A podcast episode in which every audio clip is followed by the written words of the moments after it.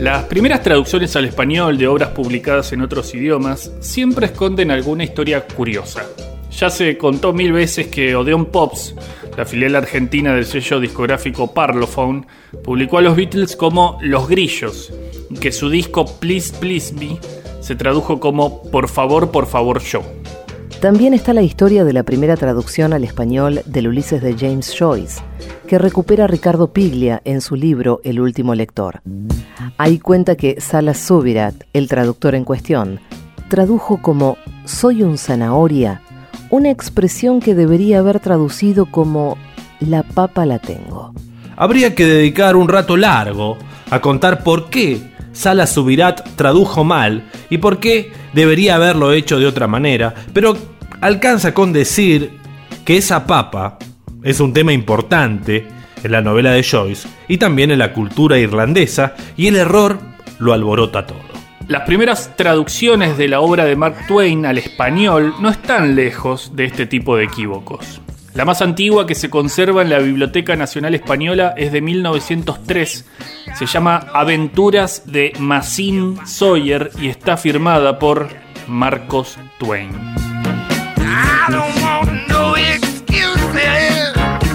Se trata, de hecho, de la primera traducción al español de una novela completa de Twain. Hay más de un error en esa traducción. No solo porque Massin no tiene nada que ver con Tom, y no se sabe por qué se le asigna ese nombre a Sawyer, sino por la traducción de Mark Twain como Marcos. Como bien dijimos al comienzo de este programa, si mal no recuerdo, el seudónimo elegido por él no era el equivalente al nombre Marcos, sino que se trataba de una expresión que refiere a la distancia segura para la navegación fluvial. El traductor de Aventuras de Massin Sawyer fue José Menéndez Novela, un tipo que tenía la costumbre de exagerar el uso de aclaraciones innecesarias en sus trabajos. Por ejemplo, su versión incluía entre paréntesis el nombre original del autor, pero no Mark Twain, sino Samuel Clemens, que es como el escritor se llamaba realmente. No era el único subrayado innecesario. Al lado del título Menéndez Novela, agregó un paréntesis con la frase novela de un niño, que por supuesto no aparecía en el original de Twain. Hay más. Menéndez Novela también incluyó una nota introductoria que decía, en el deseo de publicar una biblioteca que diera a conocer al público español las regocijadas producciones de la grande humorista anglo-germano, inauguramosla con una de las más entretenidas obras del inminente novelista norteamericano Samuel L. Clement, más conocido universalmente por su seudónimo de Marco Twain. Y después agregaba la pronunciación con la que cada lector debía leer ese apellido. Mark Twain, así con E antes de la letra I. En cuanto al interior de la novela, el traductor realmente hizo lo que quiso con el resto de los nombres.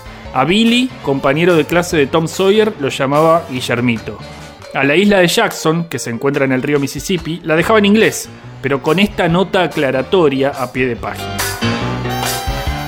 Jackson, especie de apellido patronímico equivalente a Yáñez, que significa hijo de Santiago. Pero no decía nada sobre el señor Welshman y no hacía ninguna mención a Gales o a los galeses. Aparentemente, esta edición tuvo un relativo éxito porque el sello editorial Viuda de Rodríguez Serra le encargó que tradujera una de las continuaciones del libro, intitulada Tom Sawyer Detective. Menéndez Novela, siendo fiel a sí mismo, pero no al sentido común, lo tituló Una pesquisa de Basil Sawyer contada por Hughfield. En una edición de textos humorísticos de Twain, el crítico Augusto Barrado escribió que las traducciones de Menéndez Novela eran directas y esmeradas, comentario que no deja de parecer una burla. La verdad es que no fue el único traductor español que hizo pedazos la obra del escritor estadounidense. Durante esos primeros años del siglo XX pueden verse traducciones en las que se eliminan párrafos enteros por puro capricho o textos en los que se dejan largos pasajes sin traducir.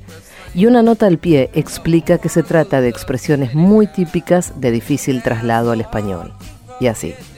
Estas versiones mutiladas o directamente no traducidas son producto de un mal de época entre los traductores españoles, que recuperan con detalle los académicos Lanero y Villoria en su trabajo La llegada de Mark Twain a España, aventuras, bosquejos, cuentos, hazañas y pesquisas. En esas ediciones, lo más probable es que los traductores esperaran la versión francesa y que no fueran especialistas en literatura en habla inglesa.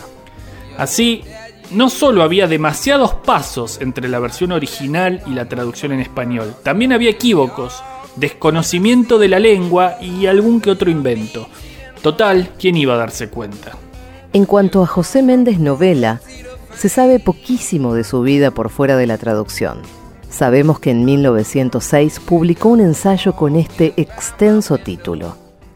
Guía del traductor francés-español y español-francés, o sea, tratado de la propiedad de las voces sinónimas y homónimas de ambos idiomas, su traducción exacta y un estudio de los idiotismos, modismos, refranes, etc. Y sabemos también que en la Biblioteca Nacional de España figuran otros 11 libros traducidos por él, además de los de Mark Twain. A varios les agregó subtítulos innecesarios.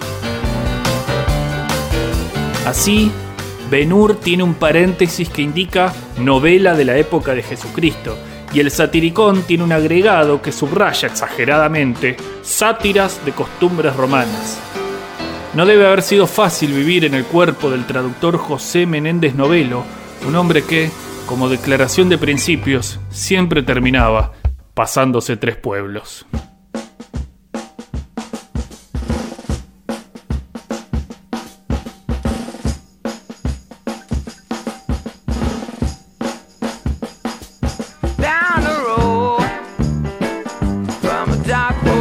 I know